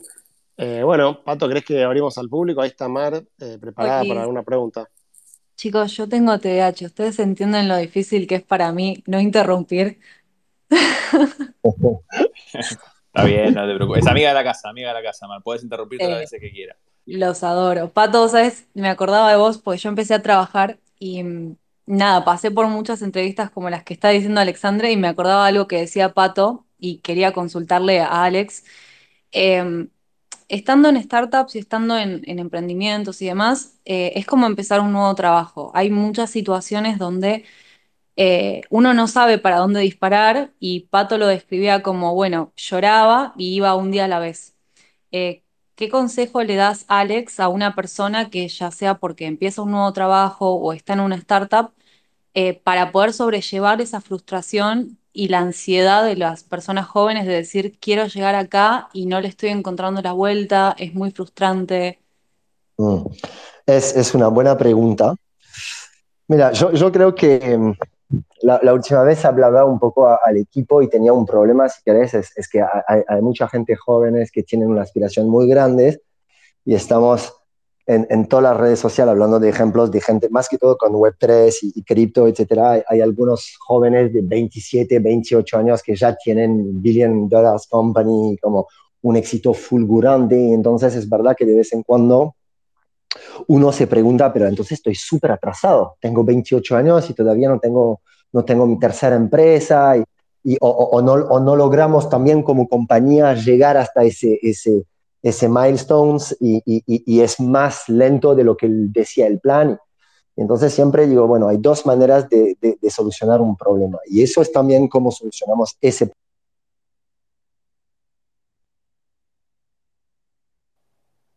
¿Se nos cayó? Sí, creo que se nos cayó, pobre. Y venía re interesante lo que estaba diciendo. Voy a aprovechar para mandarle un saludo a Edwin, con quien tuve el placer de estar en una videollamada hace un tiempo. Eh, nada, un grosso. Grande Edwin, amigo de la casa también. Esto suena, vieron a la radio, de aprovecho para mandarle un saludo a mi tía Rosa. Pero es un genio. Edwin, fíjate si puedes pedir algo Kitchenita ahí en Colombia, a ver qué pasa, después nos avisas. Me parece que, que, se cayó posta, pobre, ¿no? Sí. Démosle, a ver, le demos 30, démosle 30 segundos a ver si, si retorna. Ay, yo tenía un par de preguntas antes de, de, ponerme con las cosas de la semana. Bueno, pregúntale a Gaby. Gaby seguramente te puede responder. ¿Qué tal el, el laburo nuevo? ¿Bien? ¿Estás contenta? Eh, sí, hay gente del laburo nuevo creo que en este space, así que no voy a decir bueno, mucho. No, tenés que decir, bueno, estoy muy contenta, muy feliz. Eh, Eso no, a mí me gusta mucho el proyecto. Yo conecté mucho con lo que dice mm, Alex sobre el tema de, de conectar con el proyecto. Eh, realmente me parece, creo que lo hablamos por privado, hay una mezcla entre marketing y cripto, están haciendo cosas muy interesantes. No puedo decir mucho porque, bueno, viste que obviamente uno no puede decir mucho del laburo en el que está, pero eh, nada, muy interesante, muy lindo. Bueno, bueno, ahí vemos que le mando un mensajito a Alex a ver si responde y si no, Pato, tenemos que, que dejar acá las preguntas y, y seguimos el próximo domingo. A ver, para que le pregunto. Encima es un rubro que no sé nada. O sea, si por lo menos fuese e-commerce. Es que es súper interesante. Estaría bueno si hay alguien de la audiencia que trabaje en, en pedido ya o en algo que tenga más know-how que nosotros, estaría buenísimo que pidan y, y, se sumen a, a hablar, porque es muy interesante. Bueno, bueno, ahí vamos a ver qué pasó con Alex. Si yo tengo que apostar, por lo que me pasó a mí históricamente, se la quedó sin batería. No, no, se, se, se, se me bueno. cortó. O sea, Twitter realmente ah, no, bueno, menos mal. no me quiere. Ya estábamos, ya estábamos diciendo que, que pasó algo. Bueno, eh, Preocupados. varias, tenemos tres, tres, personas que te quieren preguntar cosas y ya son 8 y 20, así que hagámoslo lo más cortito y al pie posible. Eh, Mar, dale nomás. Ay, igual encima justo me estaba respondiendo. Eh, tengo varias, no sé si me escuchan. Sí, sí, te escuchamos. Mi, una de mis preguntas te las voy a, decir, elegí la que vos quieras o si querés responder las varias por el tema del tiempo. Eh, yo soy de marketing y vi que hay bastante gente de marketing acá en, escuchando el space, con lo cual me parece que por ahí nos puede servir a todos. Eh, ¿Cómo podemos hacer para escuchar mejor al mercado? Porque a veces uno se, se sesga por, no sé, sus privilegios de clase o su burbuja y pierde cierta objetividad con respecto a, al mercado. Después tengo dos más, pero esa me parece que es, puede llegar a ser la más útil. Eh, y con respecto a la app de estudios, eh, perdón, con la app de nutrición, vi que hay muchos nutricionistas que están laburando con estudios genéticos eh, en conjunto con el plan nutricional. Quería saber si tienen pensado hacer algo de ese estilo, como para tener datos concretos para decirle a la persona si se está pasando con, no sé, Em, el colesterol o la sal y si tiene antecedentes, no sé, Mm. eh, hipertenso, cosas así, me da curiosidad como a ese nivel. Bueno, Em, súper, súper, las dos preguntas muy, muy, muy buenas y te diría, la parte del marketing es lo más difícil. O sea, es claramente una de, no, no, no hay, yo no conozco al menos la respuesta, la, la, buena respuesta, te digo lo que nosotros hacemos, porque además depende de qué marketing hablas, ¿no? Si estás hablando de marketing performance, si estás hablando de branding, marketing significa como el, el know-how de posicionar algo en el mercado, entonces es súper, súper, súper largo. Pero básicamente hay algo que en nuestro rubro hay una ventaja enorme, es que todo es trackable. Todo, cualquier, es, es muy dif diferente del mundo, del mundo offline, donde, bueno, para tener un poco de data sobre lo que está pasando en una tienda, tenés que poner, bueno, hay empresas, de hecho, que hacen eso, análisis de comportamiento, de movimiento, de cómo que no, nosotros tenemos todo más fácilmente, digamos, accesible en términos de data. Entonces, lo que yo digo en términos de marketing es que hay dos niveles. Un primer nivel que es marketing performance, que es que tienes que analizar exactamente dónde están tus pain points y qué, por qué el mercado no está aceptando más tu producto. ¿no? Entonces, una vez que decís eso, obviamente hay que hacer el famoso breakdown por, por, por cada uno de los KPIs. ¿no? Pero, por ejemplo, ¿por qué, no me, ¿por qué cuando miro mi funnel de conversión, eh, en selected store, entre Selected Store y Project Placement, ¿por qué hay un, hay un gap? Porque la gente selecciona mucho más tienda, pero hay poco que ponen un producto en el carrito. Entonces, una vez que, una vez que, que planteas ese problema, por ejemplo, tienes un montón de hipótesis. Entonces, yo creo que una de las cosas fundamentales del marketing es ser súper abierto en el seteo de assumption no decir, ay, no, bueno, es la culpa de, de, Rappi, porque la verdad que la resolución de la foto es tan mala que claramente no van a, no van a poner el, el producto en el, en el, checkout. No, no, Alex, eh, sí. ¿Hay una chance de que sean consumidores medio malos como yo y hagan eso porque sé que me van a mandar un descuento? Entonces, le espero y mañana me llega un mail con el descuento y lo compro mañana. Sí, por eso, tenés que tomar eso en cuenta. Pero si eso es una ley, vuelvo al fundamental si eso es una ley de tu mercado, entonces lo tenés que tomar en cuenta. Entonces tenés que saber que ese, ese, market, ese, ese descuento no es un costo marketing. Es un costo. Es un costo porque es una ley. Entonces es, es, es, es tenés que, tenés que justamente eso es una muy buena pregunta. Si, si vos ves que hay algo que está intrínsecamente repitiéndose en un mercado, entonces es una ley no es más una táctica marketing, es una ley. Entonces tienes que tomar eso en cuenta. Entonces es como, es como el, el, el desperdicio. Es exactamente como el desperdicio. Por ejemplo, el desperdicio decís, ¿hay una chance que algún cocinero cuando están cortando el jamón se clavan un, un, pedacito de, de, de, jamón en la boca y te lo comen y, y, bueno, nadie vio nada? Sí, obvio. Pero entonces tienes que considerar que hay un 2% de tu jamón que va a terminar así y lo tenés que contemplar en tus costos. Entonces, eso es también súper importante. No, no, no, no, no depender de cosas random. No depender de cosas random. Tienes que setear tu framework de acción en función de esas leyes. Y esas leyes, la ventaja, por ser seres humanos, es que hay muy pocas que son muy particulares a un país. En general, hay, cuando, cuando haces, cuando haces eh, data mining o cuando analizas la data con un sample de datos muy, muy, muy grande, te das cuenta que hay muchas leyes que se repiten. Entonces, a partir del momento donde tenés ese, ese tipo de cosas, lo tenés que prever. Y sobre lo que decía sobre el marketing, lo más importante para mí es eso, es ser súper open, open, open mind en el seteo de assumption. ¿Qué vas a testear? ¿Qué vas a testear? Y lo más importante para mí no es intentar de acortar las assumptions, diciendo, bueno, pero si tenemos 18 assumptions, va a ser muy difícil entender dónde está el pain point porque tienes que hacer mucho A-B testing. Es al revés, acortar el tiempo de A-B testing, acortar los errores, asumir que vas a hacer muchos errores, pero estar muy pendiente de dónde se para el error. Y eso, por ejemplo, nosotros cuando lo pusimos en la creación de una marca, que es marketing, porque es un fit de la marca cuando la lanzas en el, en el mercado, nosotros hoy tenemos tres semanas para entender si la marca va a funcionar o no. Antes era tres meses. No, pero para, dale chance. No, pero viste que hay un ramp-up cuando haces un go-to-market, es un poco más en esa, en esa, en esa categoría, que, es un red ocean, entonces lo tenés que hacer.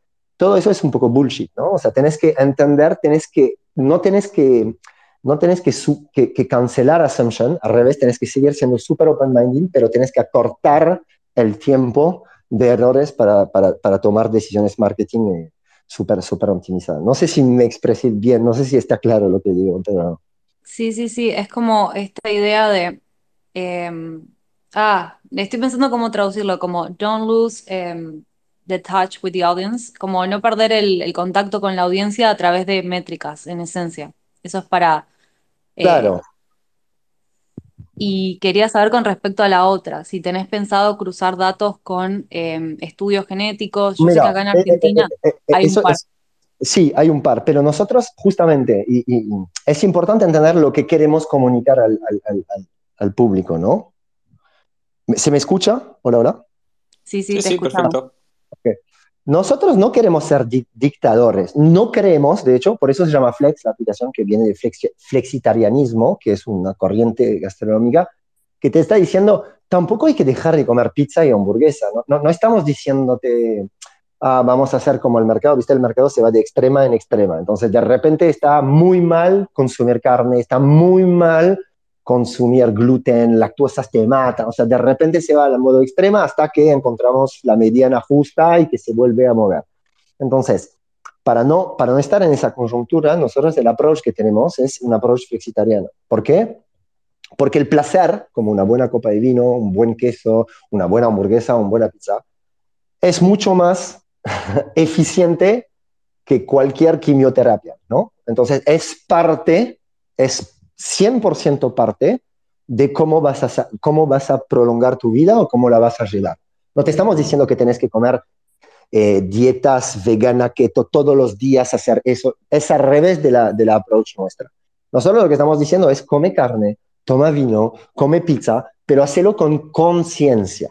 Y conciencia significa data. Entonces, nuestra idea no es eh, muy lejos de nosotros explicar a la gente que ahora tienen que comer todo aceitizado y todo de esa manera, sino que es justamente dar el lujo de poder elegir, estamos hablando de libertad en realidad, porque es como elegir que voy a comer una hamburguesa, pero lo elijo. No es tipo, uy, mi estómago me está pidiendo eso y lo hago porque además la publicidad todo el día me muestra fotos de McDonald's y me muestra esa y me muestra, abro Instagram y veo como el cheddar que se va del plato y entonces soy como así automatizando mi, con- mi- mi consumo nutricional, que es la base de quién soy, sino que obviamente nosotros, de hecho nosotros tenemos marcas de, de- de hamburguesa, obviamente vegana, no, no hacemos cualquier tipo de hamburguesa, pero, pero, pero es parte del placer que queremos dar a nuestros, nuestros consumidores. Entonces, tampoco vamos a tener una estrategia nutricional súper, súper, súper atada a algunos clústeres o algunas asociaciones. Intentamos de estar tipo súper soft en nuestro approach, pero sí tenemos equipos de nutricionistas adentro de Kitchenita. Claro, Va- más que nada, no tanto por dieta, sino que me quedé pensando en el énfasis que vos hacías en em, que había un gran porcentaje de lo que comemos que es quienes somos, con lo cual dije, bueno, eh, tal vez tenía pensado en, no sé, eh, complementarlo con algún estudio de, che, mira, tal comida te cae mal, no la pases mal, anda por este lado, cosas así. Hoy, eso es algo que podría pasar de acá a 3, 4 años. Hoy, hoy no estamos viendo, eso, pero podría ser un, un, un business development en el futuro. Bueno, tenemos que ir cerrando. Gracias, Mar. Eh, Valen y César, por favor, cortita al pie. Hola, ¿cómo va? Buenas noches. Bueno, mi pregunta es la siguiente. Tras escuchar a Gabriel hablar sobre evaluación de startups, eh, me topé con los conceptos de riesgos asimétricos y riesgos sistémicos. Eh, ¿sabés qué otras métricas debo tener en cuenta para evaluar eh, mi startup y qué profesional se dedica al risk management en startup? Si tenés idea. No, no, no, no tengo la menor idea, primero. O sea, realmente no te puedo ayudar en eso. Lo que sí te puedo decir es que la evaluación de una compañía depende de muchas cosas, obviamente.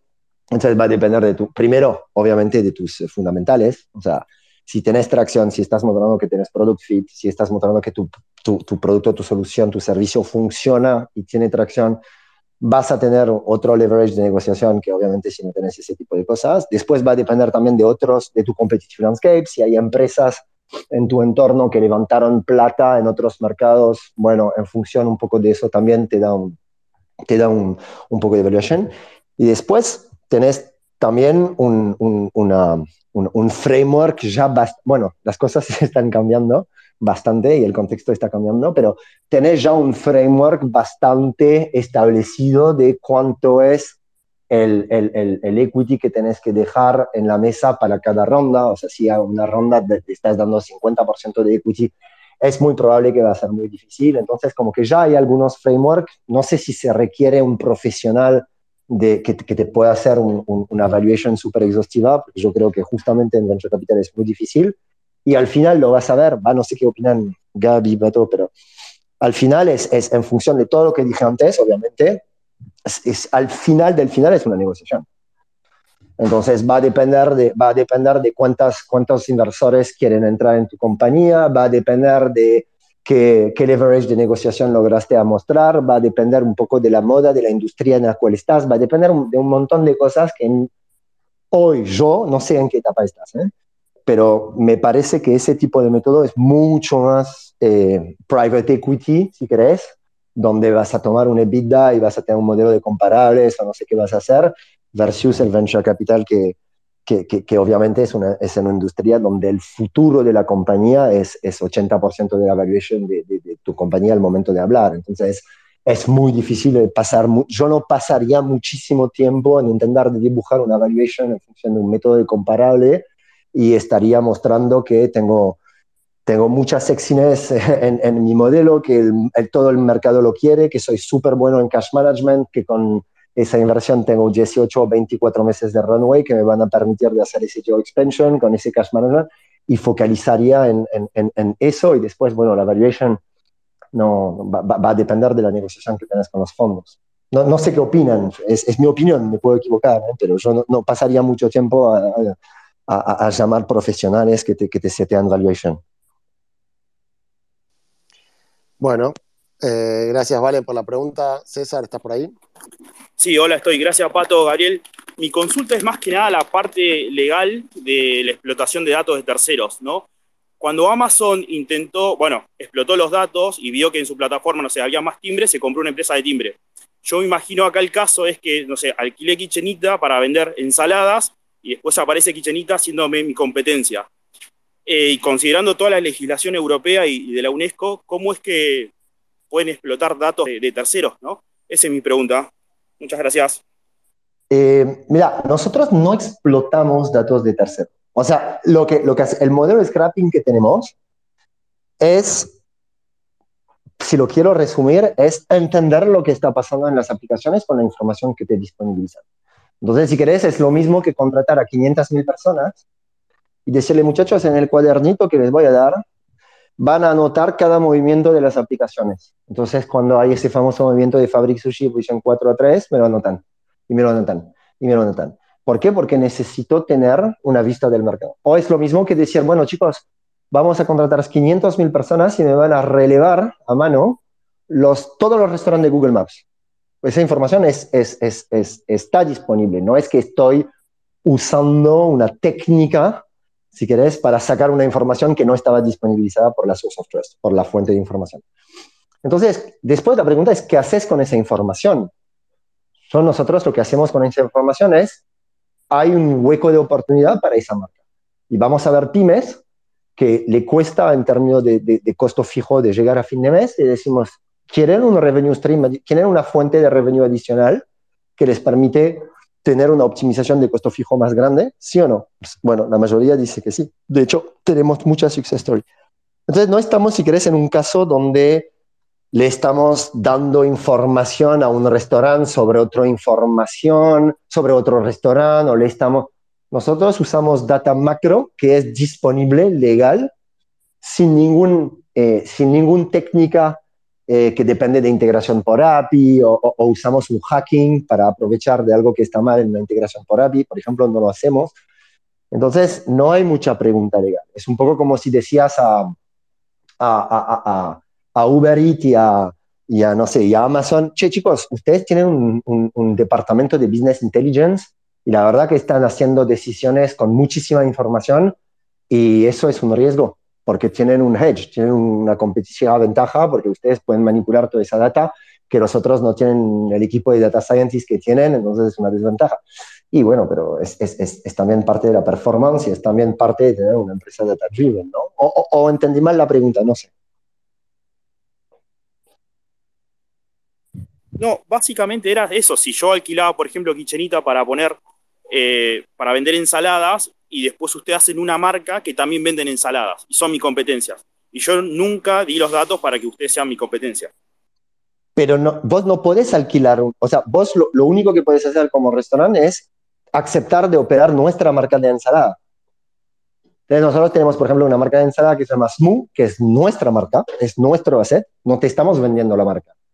Es nuestra marca y te decimos, che, vas a recibir las ensaladas eh, frescas, la abastezas en tu heladera, te pongo un sistema y cuando hay una venta la despachas. Y por ahí vos estás haciendo un negocio de empanada, un negocio de bagel, o, mismo un negocio de ensalada. ¿Por qué? Porque vos estás vendiendo ensalada y yo en Rappi estoy posicionando mi marca de ensalada muy arriba. La gente que me compra en Rappi ni sabe que vos despachas. Entonces, de toda manera, ya elige mi marca. Entonces, si vos la despachás, si te parejo como competencia, en realidad esa persona igual la hubiera comprado, porque no está viendo que vos estás vendiendo ensalada, está viendo mi tienda en Rappi y la está comprando. Entonces, mejor que despachas mi ensalada y que te llevas 10% de la venta de esa marca, aún estás vendiendo ensalada, que no lo hagas. Pero no, no, no, creo que hay un, creo que hay un, no estamos vendiendo a un restaurante inteligencia sobre su marca de ensalada. No lo estamos haciendo. Perfecto, Alex. Bueno, la verdad que pasamos por todos los temas. Y, bueno, nada, espectacular tenerte. Y, la historia de Kichenita me parece apasionante por todo el, cómo fueron, digamos, como dijiste en un momento, escuchando al mercado y no quedándose con, con la idea original y, y, de alguna manera adaptando el producto a, resolver problemas. Y me parece que la idea que tienen de, al fin del día, que comemos todos un poco mejor, me parece que está, está buenísima. Así que bueno, gracias por el tiempo. Y, gracias a ustedes.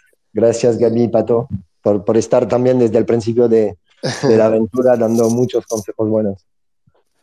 Bueno, buenísimo. Bueno, Pato, nos vemos cuando. El domingo que viene, como todos los domingos. Bueno, un abrazo grande. Excelente, gracias chicos. Un abrazo, chao, chao.